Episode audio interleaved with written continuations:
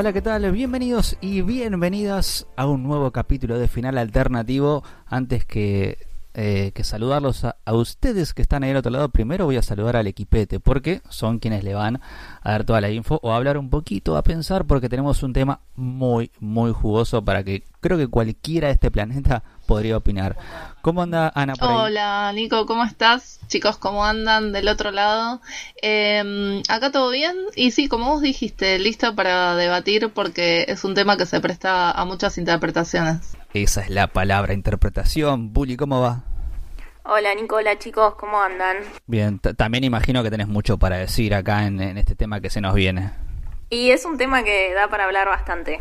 Va, va a estar bueno este episodio. Bien, porque además de va a estar bueno, se puede poner picante. Y obviamente el número uno en esto es el gran Josi. ¿Cómo andas, Josi?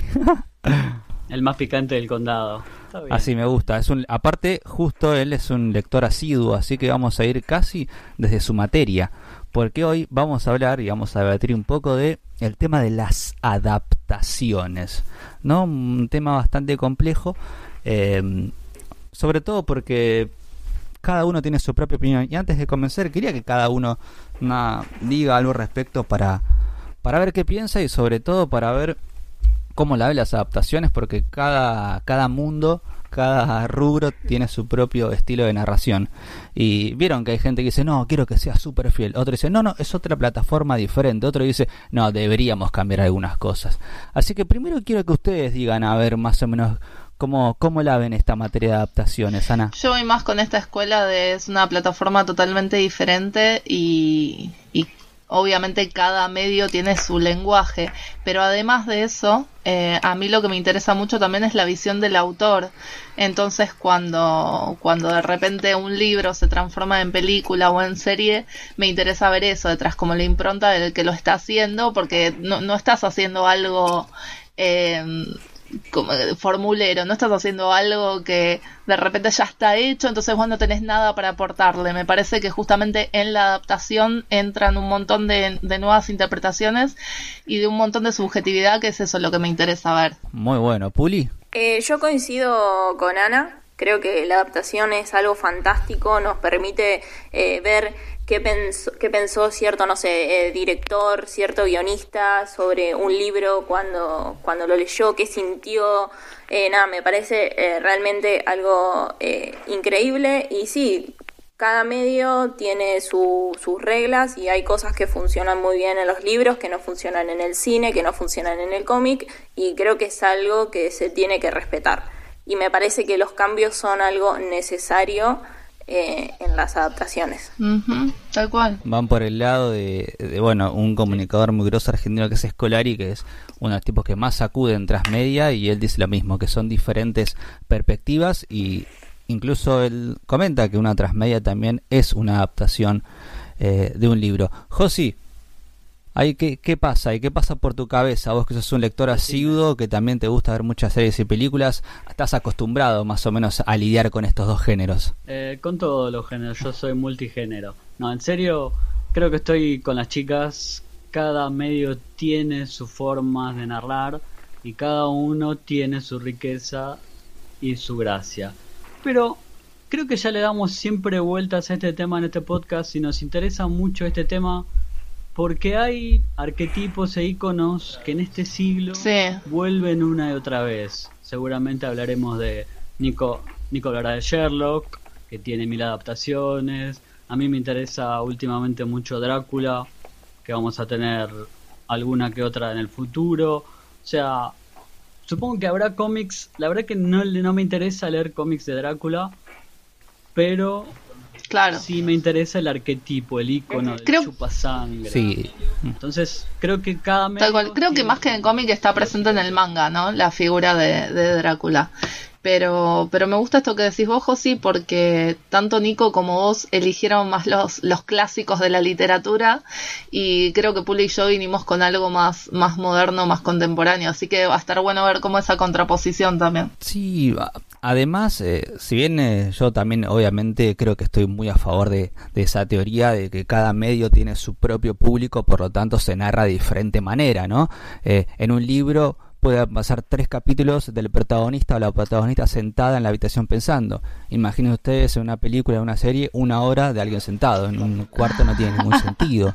Eh, a mí me, me interesa hasta incluso ver cómo el autor o la autora, quien se encargue de adaptarlo, muchas veces, y esto se habla poco, expande el universo de ese libro y se anima a hacer nuevas cosas eh, que capaz no están en libros, que capaz son, caen por decantación que pasa. Bueno, totalmente. Pero en el libro no está. Totalmente de acuerdo. Eh, se me ocurre con lo que estás mm. diciendo un ejemplo re actual dentro de todo, que es el de los Juegos del Hambre, ¿no? que mm, estaba narrado en primera persona. Entonces muchos de, los pasajes del libro eran los, los pensamientos de Candice o lo que ella se imaginaba que pasaba. Eh, y a mí me encantó cómo trasladaron el primer libro a la pantalla, que, que fue Gary Ross, después vinieron las, las, de Francis Lawrence, pero esas ya eran más espectaculares. La de Gary Ross por ahí era un poquito más introspectiva, como el primer libro. Entonces la gran incógnita era cómo pasamos todo ese todo ese monólogo interno a, a imagen, ¿no? A, cómo lo, cómo lo mostramos en la pantalla. Y a mí, la verdad, me gustó muchísimo cómo estuvo resuelto. O sea, lo que él decidió hacer básicamente fue algunos de los pensamientos de Katniss convertirlos en realidad, o sea, mostrarlos como que efectivamente estaban sucediendo y, otras de las cosas mostrarlas, bueno, a través del lenguaje audiovisual. Y eso me gusta cuando pasa porque quiere decir que el, autor entiende el medio con el que está trabajando. No me gusta cuando abusan de la voz en off y de esas cosas que de repente te están narrando lo mismo que está pasando y es como, no, flaco, no, no entendiste nada, no funciona así este medio. Sí, también pasó cuando se estrenó The Maze Runner, comparándolo también con una saga juvenil, eh, de que un factor muy importante en los libros es la telepatía entre los protagonistas y creo que en este caso no funcionó tan bien eh, la adaptación porque si bien se lo sacaron, porque según el director y los guionistas era algo muy difícil de llevar a la pantalla, eh, no lo resolvieron de la mejor manera y eran muchos diálogos explícitos, bueno, acá va a pasar esto, vos me vas a decir esto, yo te voy a mostrar esto, y creo que bueno, ese es un caso opuesto al que decía Ana, de que, bueno, la adaptación eh, en este caso no, no funcionó tan bien y dejó más cabo suelto de las cosas que explicó. Ah, había telepatía, mira. Charles Xavier no le gusta esto, pero... pero también nos queda Twilight. Ah, no, esa no, bueno. Ahora sacan una, una novela nueva una precuela es, ¿no? Pero eso no nos metemos, chicos. Esa, no, desde toda la historia desde el punto de vista de Eduardo. Pero chicos, no había... que vi en mi vida fue Twilight. No había fanfiction ya de eso, que es, la, autora haciendo lo oficial nada más. Lo que pasa es que también está es para un público muy específico, ¿no? Aparte, me parece que, no la podemos mirar. A esta altura del partido ya quedó totalmente obsoleto y, quienes lo están consumiendo es por nostalgia más que nada, creo. Sí, o morbo puro para saber qué, es eso. Y, y hablando de adaptaciones, quería dar al menos lo que para mí puede ser una explicación a eh, ¿Cuál es la frase más famosa que escuchamos cuando leemos o vemos una adaptación cinematográfica? ¿No es acaso siempre escuchamos, no, el libro es mucho mejor?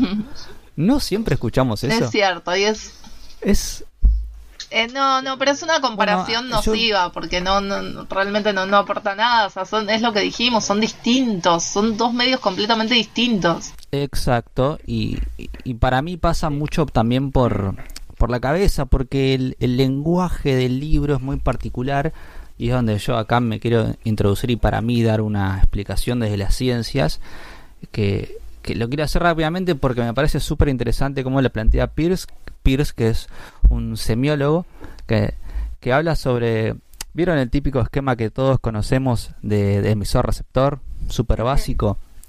Él eh, rompe con todo esquema y habla de que hay tres sujetos en ese sistema y ese tercer sujeto es la interpretación, o sea, es la significación que nosotros le damos a un mensaje. ¿Y qué pasa entonces cuando uno lee un libro? Ese mensaje que lee, ese que pasa por nuestra cabeza, es probablemente diferente a que le pase a otra persona. Entonces, cuando él habla de la significación de ese tercer relativo, de ese tercer interpretante, es lo interesante. En los libros está todo tan narrado y quieren dar tantos detalles que muchas veces, cuando nosotros lo leemos, no sé, por ejemplo, la cara del protagonista o la protagonista es una imagen que nosotros nos hacemos. Es imposible que otra persona se haga la misma cara con la a, amén de que te la describan un montón. Entonces, el libro pasa eso. Esta tercera interpretación de la que habla Pierce me parece que puede ser aplicable acá porque él mismo dice que la significación es dinámica, porque lo que nos pasa por la cabeza cuando leemos a un libro es algo puramente personal, puramente personal, es dinámico. Entonces, claro, ¿qué pasa? Uno se sienta en la butaca del cine o pone play o lo que sea para ver la película o la serie y alguien muestra su propia interpretación de esa novela que vos leíste y le pone una cara, le pone una, una habitación del personaje, le pone un lugar, una escena. Entonces vos en algún momento cuando decís, no, el libro es mucho mejor, es porque vos te lo imaginaste a tu manera, con tu significación, con tu interpretante.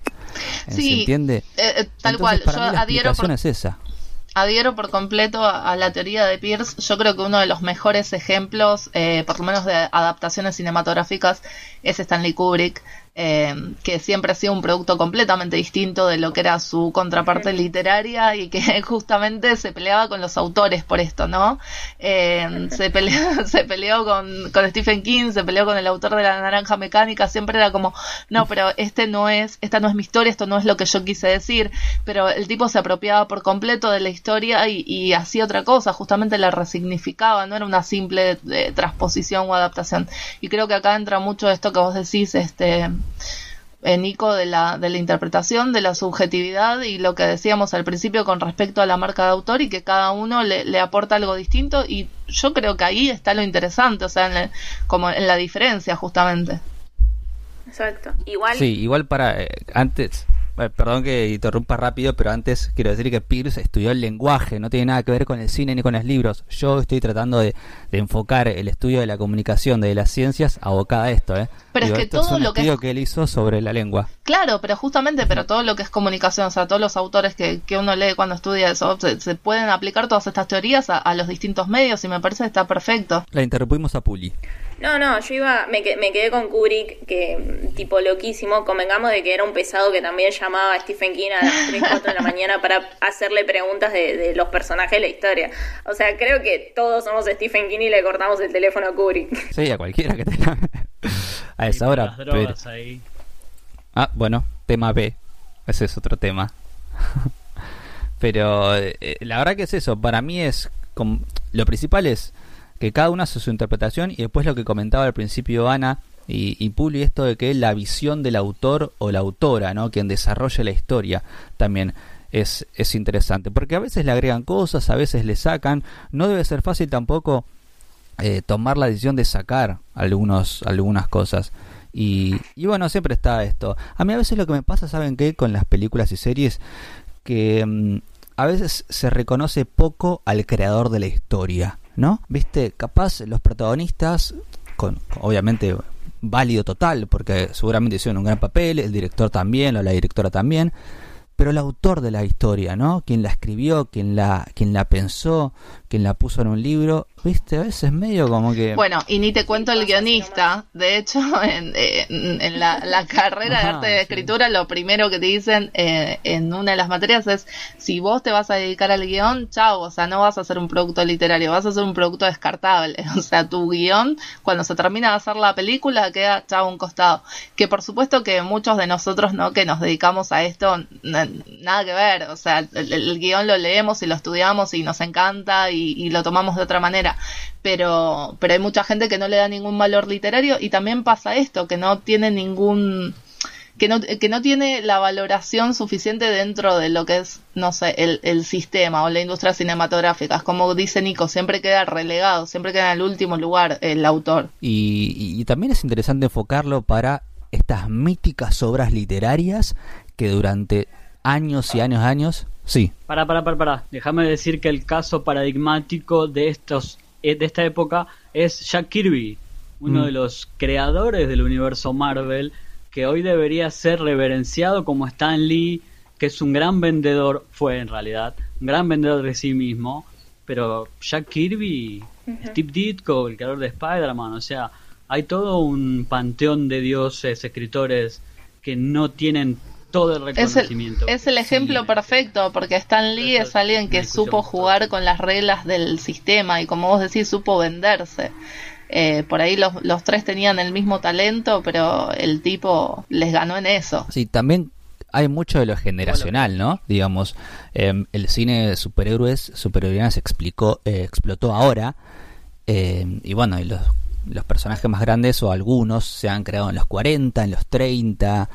¿Viste? Yo imagino que si hoy, hoy Stan Lee o, o Jack Kirby si estuviese vivo, para mí sería tratado como un Stan Lee que es reverenciado o fue reverenciado en estos últimos años. Eh, es generacional, por eso lo, lo que creo yo es que también tiene que ver con la generación de que ahora explotaron los superhéroes y superhéroes. No es que, si bien hacía muchos años que Mm. estaban, eh, el boom es ahora. Sí, Es innegable. Pero igual para mí va más allá de lo generacional, ¿eh? porque justamente hace un rato ustedes eh, nombran Crepúsculo y decíamos, bueno, pero esa historia quedó re obsoleta. ¿Y cuánto pasaron? No pasaron ni 10 años.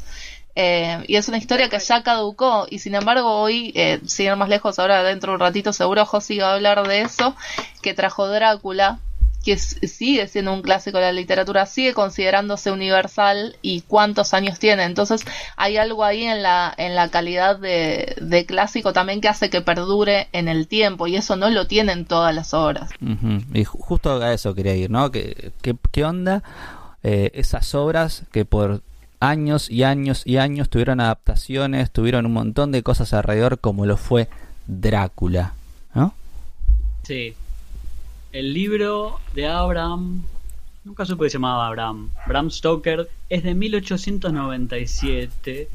Y si lo lees hoy, mm, no te cierra mucho. Creo que hay mucha más creación de películas en, Claro. en- en todo lo que es la mitología.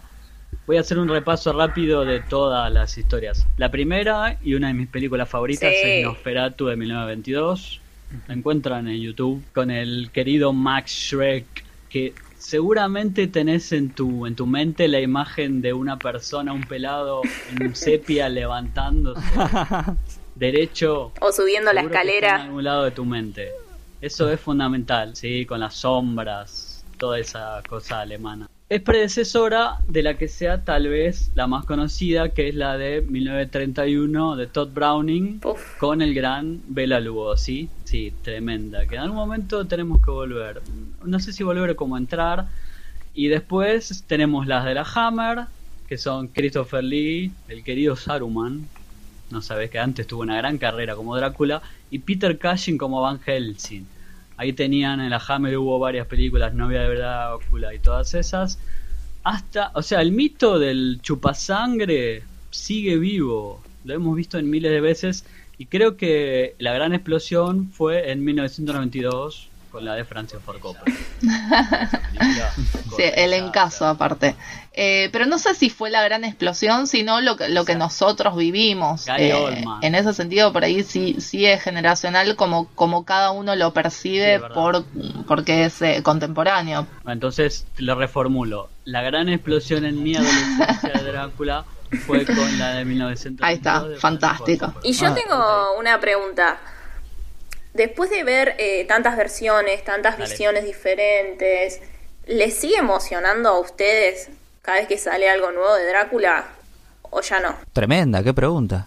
A mí sí. Mm. A ver, Porque tengo dos ejemplos. En enero de este año, enero 2020, si lo escuchás en el otro, otro tiempo, enero 2020 Netflix estrenó una miniserie de tres episodios sobre Drácula de los Sí. queridos Moffat y Gatis. y si viste Sherlock también sabes quiénes son. Que venían Sherlock. de adaptar Sherlock, claro. Me adelanté a lo que iba a decir Nico. El primer episodio es fantástico. Claes Van, un actor que no lo tenía para nada, hace una interpretación muy, muy sexualizada. Siempre fue sexual el mito de Drácula, eso que te clava los dos dientes en el cuello, es muy, muy sexual. Pero acá lo lleva a otro nivel, lo actualiza, después hay dos episodios más, la verdad que la recomiendo un montón. Y el último ejemplo que tengo es que la querida productora Blumhouse, ni hace falta que te diga lo que está haciendo, acaba de sacar ahora The Invisible Man con Elizabeth Moss en procura de volver a hacer todas las películas de monstruos y planean hacer una de Drácula nueva y te doy el nombre del actor que quiere hacerlo, Sebastián. No lo veo, pero me da intriga. Ay, yo sí lo veo. No, no lo veo para nada. Pero lo vamos a Sí, ver. sí, sí, me, me cierra la idea. ¿Sí? Eh, más allá de que no, no sea uno de mis actores preferidos, pero lo veo en el papel. Mm, pasa que hay que ver el enfoque. Antes que te lo, te lo pida. Ay, no, por Jared favor. Leto, Igual, bueno, también eh. Jared Leto va a estar en Morbius, así que medio que no da, sería muy confuso que, que haga la, la cuestión vampiresca en dos películas a la vez. Pero es interesante esto.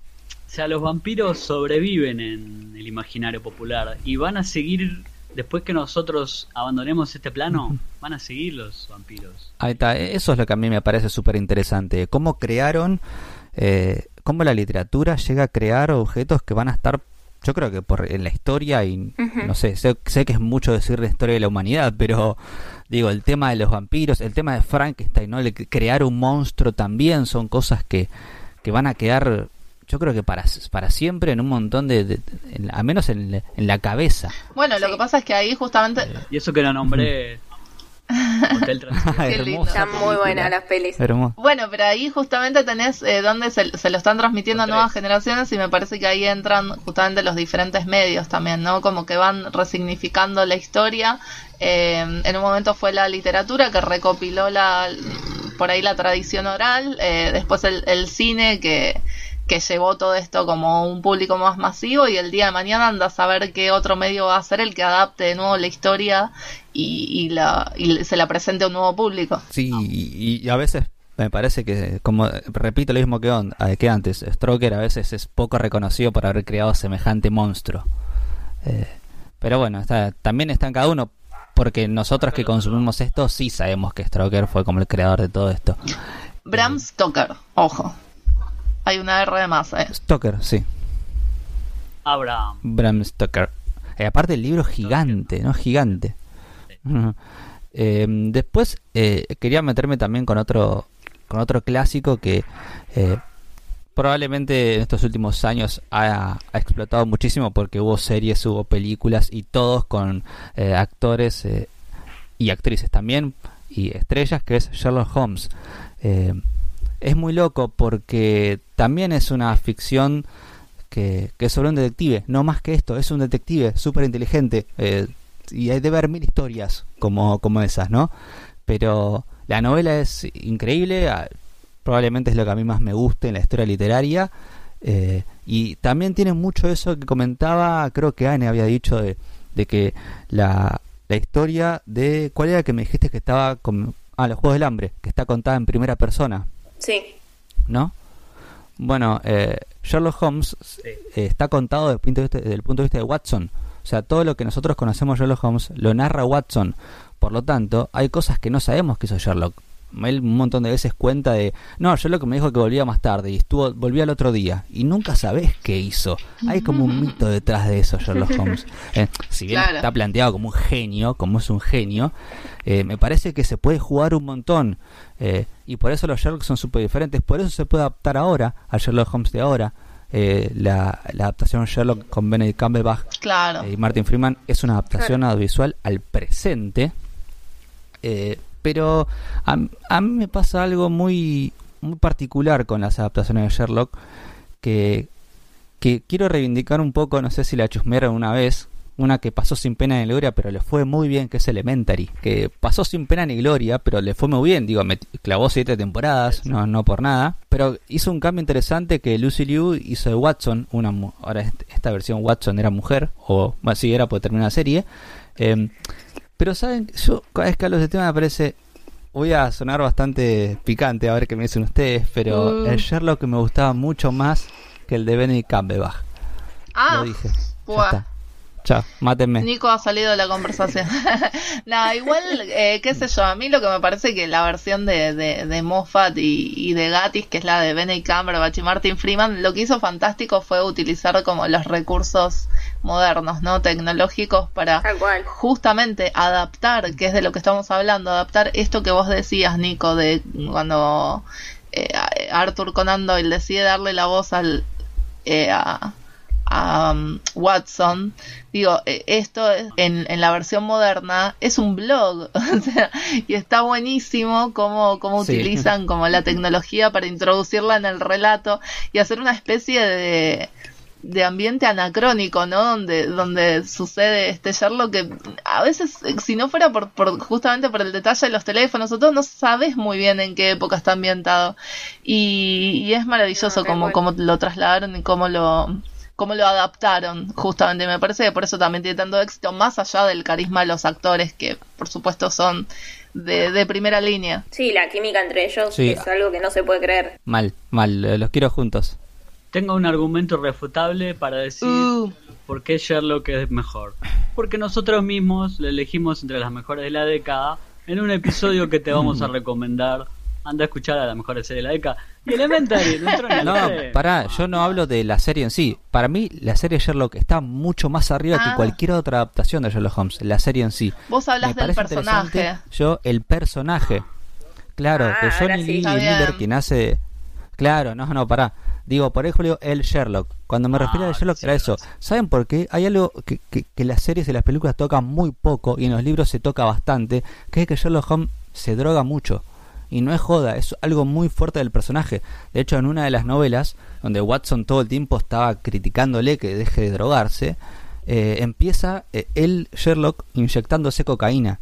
Eh, la novela está buenísima, pero digan la verdad ustedes, ¿cuántos Sherlock vieron que se drogaban? No, no, no que no hay casi ninguno. yo no me acuerdo, no sé, de alguna adaptación donde se droga. Y, es un factor súper ¿Y a vos te gusta que le hayan añadido este, este aspecto a, su personaje en Elementary? Sí, sí, de hecho él empieza estando en rehabilitación y en un momento cae también.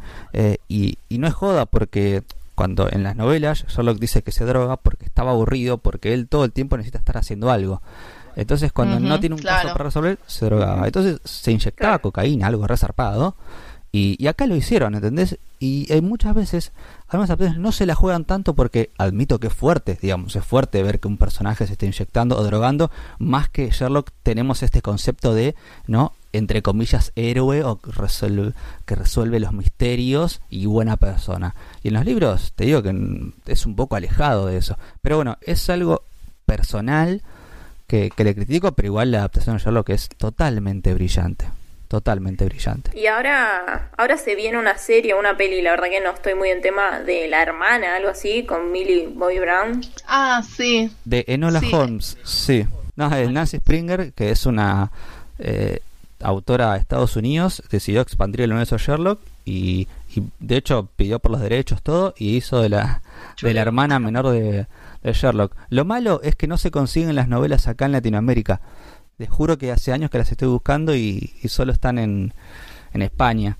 Y la mitad, porque tiene creo que seis y solamente tres se tradujeron. Y bueno, sí, van a hacer la nueva adaptación. Pero es con un enfoque más juvenil, ¿no? Porque mm, además de, digo, de ser la hermana, es una adolescente. Claro, es una, de hecho la novela que es, son juveniles. Claro. O es una novela ilustrada también, pero la va a hacer Millie ¿Y saben quién va a ser Sherlock? ¿Se acuerdan? ¿Era Henry Cavill? Sí, el mismísimo. Ah, es verdad. Sí, The Witcher. Superman. Lo veo, ¿eh? Lo veo como Pero, y es el es, claro, eso es lo que yo digo, es muy incluso, y, pero es un inglés, es un señorito inglés. Claro, sí. Eso es cierto. Totalmente. Claro, me da un londinense de acá a la chica. Le tendrá que aflojar a los anabólicos durante un tiempo. Pero me interesa lo que trajo. Yo traje algo mucho más moderno, chicos, y estoy re intensa con esto. Seguramente ya me escucharon o me leyeron hablar de este tema, pero, pero la verdad es que me encanta porque ahora como que revivió con, con la serie. Estoy hablando de High Fidelity o Alta Fidelidad, como lo, como lo conocimos acá que, es un libro de Nick Hornby de 1995 que tuvo su adaptación al cine en el año 2000 y que ahora tiene su serie, ¿no? Es que para mí es una de las mejores cosas de este año con Zoe Kravitz y compañía. Que para mí lo interesante es esto, ¿no? Cómo pasó por los diferentes medios y, diferentes épocas, incluso diferentes eh, lugares y diferentes idiosincrasias, porque en la, en la versión original, en la versión de Nick Hornby, eh, Rob, el protagonista, es un inglés y, tiene el típico humor inglés y, esta cosa melancólica de, donde él vive que, que, se, que se traslada obviamente al, libro y a todo lo que le pasa y cómo hicieron como para resignificarlo y adaptarlo a eh, la película del 2000 donde él está en Chicago y tiene su disquería ya y, y bueno, como eh, esto de que eh, él es un hombre de mediana edad que está teniendo su crisis, no, no tan de mediana edad, un poquito más joven, que está teniendo una crisis amorosa y que empieza a, arranquear todas sus relaciones amorosas, ¿no? Y empieza a hacer top 5 y empieza a vincular todo con la música y me parece que es hermoso, me parece que todo melómano va a amar a esta historia. Eh, pero, pero además ahora, eh, pleno año 2020, post eh, revolución Me Too y todo, llega con una protagonista femenina. Y cuando llega con una protagonista femenina, uno dice, che, mm, pero ¿qué van a hacer con el personaje Rob? O sea, ¿cuál va a ser esa vuelta femenina que le den? Y, y, yo no te digo que estaba preocupada, pero como que no, no me enganchaba tanto la idea hasta que la vi. Cuando, cuando vi a Zoe Kravitz como Rob, partiendo de la, ya de la base que ni siquiera le cambian el nombre y ahora en vez de, de estar este, en Inglaterra o de estar del otro lado, lo ponen en Brooklyn, en plena, en plena ciudad de Nueva York, donde está toda la movida cultural. Eh, me parece que le aporta un montón a la historia eh, los personajes secundarios también son fantásticos y ella como Rob tiene esa cosa de personaje, sigue siendo el personaje dañado y el personaje imperfecto y que tiene que aprender muchísimas cosas y que cuando empieza te das cuenta que está totalmente rota y que no se da cuenta de lo que hace y, y el conflicto sigue siendo el mismo y me parece que está buenísimo como hicieron justamente esta adaptación, cómo fueron cambiando los distintos aspectos de, la novela, primero la película y ahora la serie, para, para darle de alguna manera una, una universalidad, ¿no? Porque a pesar de que cambian las distintas cositas, la historia sigue siendo la misma y funciona perfecto en los tres medios. Tengo dos preguntas. ¿Es de Amazon? ¿Y la música de qué época? La serie es de Hulu, eh, o sea, es medio inconseguible acá, pero eh, bueno, nada, está en el videoclub y tenemos esperanzas de que la compre Amazon porque están trayendo ahora series de Hulu, lo cual me parece fantástico. Eh, y la música es de todas las épocas. Y eso es lo bueno también, porque porque aparte ninguna elección es arbitraria, o sea, todo, todo lo que eligen tiene que ver no solo con la letra y con la música, sino también con el momento en que fue creado el artista que la compuso. Entonces hay un montón de, de explicaciones de cómo se conecta la música con la historia y es fantástico. Y aparte, si esto que te digo, si vos sos un poquito melómano y tenés datitos extra o, te, o tenés curiosidad y te pones a buscar, eh, te empiezan a cerrar un montón de cosas que si no, por favor, qué bien elegida que está la música y que están también los diálogos sobre la música, ¿no? Porque hay un montón de, de diálogos de Rob, es este personaje como eh, totalmente melómano, medio snob de la música, ¿no? Que siempre está dando lecciones sobre, sobre sus discos preferidos y qué sé yo. Tal cual. Y eso también me encanta, que lo hayan mantenido en su versión femenina, porque no es un personaje, no es algo que veas muy a menudo, eh, que, la, que la protagonista femenina sea la sabelo todo. Y, y, me encantó que lo, que lo mantuvieron en esta versión y todo funciona tan, tan bien, chicos. Son encima episodios cortitos, es una sola temporada. Yo la recomiendo a full. las tres cosas. Lean el libro, vean la película y la serie. Eh, para mí el orden de los factores no altera el producto. Se puede ver cualquiera de las tres cosas y disfrutarlo igual. Qué lindo cuando una historia eh, se le permite hacer cambios grandes y sin embargo sigue viva la esencia de esa historia, ¿no? Qué hermoso cuando pasa eso. Eh, y, no creo que no fuiste la única porque Puli también trajo cosas que se estrenaron o que se van a estrenar en breve nomás. Sí, y estoy muy emocionada porque em, vengo del mundo de los cómics yo. Bueno, y Paper Girls básicamente es, si conocen la saga del autor se imaginarán quizás por dónde va la historia y se trata de Erin, que es una chica de 12 años que vive en Ohio, en un suburbio ficticio, en el 88 y traigo esta historia y me detengo acá por la adaptación en el sentido de la explotación con los ochentas que hay hoy en día. Que también me resulta interesante esto de adaptaciones de época. Sí. Que es algo que está muy de moda hoy. Tal cual. Es muy de moda. Y Sí. bueno, básicamente esta chica Erin es una repartidora de diario y un día que mientras hacía el reparto a primera hora se encuentra con tres chicas más, que es un grupo de, de- un grupo de amigas, este, este grupo, viste, el estereotipo de las chicas cool que todos queremos ser amigos, bueno, son ellas. Eh, bueno, y, y la invitan Ah, a, a Erin a unirse a su grupo, básicamente a acompañarse hasta que terminen de trabajar, y acá es donde se pone un poco rara la cosa, porque a este grupo de chicas Escuchan el canillita de Rodrigo. a este, a este grupo de chicas Ah. las atacan dos eh, chicos bastante raros y uno le roba el walkie-talkie a una. Entonces acá arranca una persecución que termina con que en el sótano de una casa en construcción encuentran lo que parece ser una máquina del tiempo. Epa. Y a lo largo, sí, sí, y a lo largo de esta serie, eh, bueno, estas chicas van a experimentar eh, viajes temporales con frecuencia. Y nada, es una historia que está espectacular. Eh, este autor es increíble, eh, hace casi todo ciencia ficción, saga y The Last Man. Y se viene la, la serie que para mí sale en el peor momento posible, en el auge con Stranger Things, que creo que va a ser una comparación obvia, lamentablemente, aunque nada que ver. Y bueno, está de la mano de Amazon, así que nada, le tengo, le tengo mucha fe y la guionista es eh, la que estuvo detrás de Toy Story 4. Ah, mira. Vamos.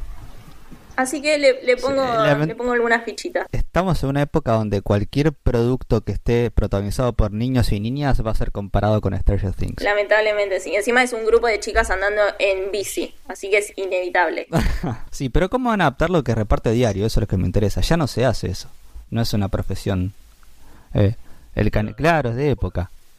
No, no, pero bueno, súper interesante. No podemos dejar de nombrar, por favor, a, a la película argentina que ganó el Oscar, que es El secreto de sus ojos, que también está basada en un libro de Sacheri, La pregunta de sus ojos, como para nombrarla. No podemos de- de dejar afuera a, a semejante. A mí Sacheri me encanta y me parece que él tiene algo que ya escribe para cine, es increíble. O sea, Sí. las, las novelas ya son. Sí, sí, es, es Bueno, en e- Siempre me parece. En ese sentido, eh, también me gusta mm, mucho lo que hace Flores Chévez, que también eh, últimamente tuvo, tuvo la adaptación hace poco de, de Perdida, de Cornelia, de su libro, y ahora va a salir también la continuación para, creo que en una serie de Netflix, y me parece también está buenísimo que tiene como esta cosa que decís vos de escribir para cine, ¿no? Que es todo muy cinematográfico lo suyo. Viste, pasa todo en dos segundos. Es súper interesante. Y también me parece no dejar a, afuera así como para, para tirar a Guillermo Martínez que hizo Los Crímenes de Oxford. Que, que después Hollywood hizo su propia adaptación con Elijah Wood. Y, y es una novela argentina que está buenísima. Aparte es re cortita, es genial.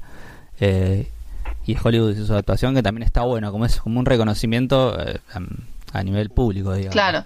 A mí lo que Eh, me encanta es, o sea, nos quedan un montón de cosas afuera, obviamente, ¿no? Pero Sí. lo que me encanta es que todos nos llevamos como un montón de recomendaciones de acá. Y es un poco la idea, ¿no? Eh, Me parece que está bueno también recomendar, no solo ver películas, también leer libros, eh, porque es otra plataforma y que está buenísimo y cuentan otras cosas, es otra forma de narrar también. eh, y bueno, dar este reconocimiento que me parece que todos nos pusimos en común de que a veces al autor o la autora no se la valora tanto como a un protagonista de la película. Creo que, que- que hicimos nuestra tarea. Puede ser, puede ser. Igual ahora que lo decís, yo hago un mea culpa y no sé si nombré al autor del libro, que es Nick Hornby, y al director de la primera película, que es Stephen Frears. Pero bueno, eh, por las dudas. Y dejamos afuera al uno de las adaptaciones, que es Stephen King. Creo que Sí. puede ser el autor más adaptado, ¿no? Creo que es como un récord que tiene. Lo que pasa es que Stephen King, sí, me parece que es un capítulo aparte, ¿no? O sea, tiene, merece su propio episodio. ¿Se lo hacemos? Sí, ahí ¿En está. vivo? ¿Lo, lo- ¿Viste? Lo, lo planteamos? ¿Hacemos un especial de Stephen? De una. Me encanta. Vamos. ent- Hacemos Bien, perfecto. Bueno, acá este, en este episodio pasamos eh, de todos lados, todos los géneros de fantasía, detectivescos, eh, realidades, Drácula, todo, todo se vio. Así que recomendamos lectura, recomendamos películas. ¿Qué más dijimos para esta cuarentena? De todo, de todo para que traten de pasarla lo mejor posible. Bueno, los saludo a ustedes, Ana, y quiero que me digan, por supuesto, sus redes para ver cómo lo encontramos y que también si te quieren comentar algo, decir, che, mira, a mí esta adaptación no me pareció tan buena, o Jade me encantó, Claro. sos una genia. O, ¿Dónde te o encuentras? deja de romper las bolas. Eh, no, a mí me encuentran en Twitter como arroba capitana con doble N. Nada, mejor vengan a decir cosas lindas, como dijo Nico. Y en Instagram como arroba capitana. Y aprovecho a mandarle un saludito muy grande a mi hermana Maru Manson, que escribió un paper sobre High Fidelity que está muy bueno. Así que mm, nada, eso. Somos, somos dos fans en la familia. En una familia unida por High Fidelity, me parece que, está buenísimo el punto en común. Y, y a Puli, ¿dónde, le pueden ¿dónde pueden decirle, che, a mí me encanta Saga, es una locura, ojalá que la rompa? espero, espero esos comentarios. Eh, nada, a mí me encuentran en Twitter y en Instagram como puli-ragoy. Ahí te comentan todo. Y, a Josi para decirle un poco, che, a mí la de Drácula me gustó esta, esta no. También, Josi, sé que te gusta Tolkien, no hablamos de Señor de los Anillos, otras adaptaciones, pero también creo que son merecen otras otros capítulos. No soy muy fan de Tolkien y sus elfos blanquitos y bueno, no me voy a meter ahí. Pero también me queda la última, a mí me encuentran arroba José Rañeraz sin ñ todavía, porque todavía no tenemos ñ. Me queda todavía nombrar Oh, Sandman de Neil Gaiman, que supuestamente se viene una adaptación en serie. Le pongo todas las fichas de la vida que me quedan. Hay que decir que la adaptación... Todo lo que haga Neil, ¿no? Sí, y hay que decir que la adaptación de, de Good Omens que, que hizo Neil Gaiman con Terry Pratchett eh, está buenísima, que le hizo Amazon, ¿no? Con, con David Tennant y Michael Sheen. E- esa, es, Hermosa sí, adaptación, esa es una sí. miniserie que recomendamos. Sí. Bien, perdón. Y en nosotros que nos pueden comentar por arroba final podcast en, en Twitty, en el pajarito azul, ahí pueden comentarnos que estamos muy activos. Sí. Sí, comenten ahí, eh, tranquilos, tranquilas. Díganos también, ustedes que están escuchando, qué libros quisieran que adapten, capaz que les guste más, menos, cuáles le tienen más ganas, o que nos también nos recomienden, che, mira, vean esta serie o esta peli que está buenísima, que el libro es fiel o que cambió tal cosa. Esperamos sus comentarios, así que será hasta el próximo capítulo.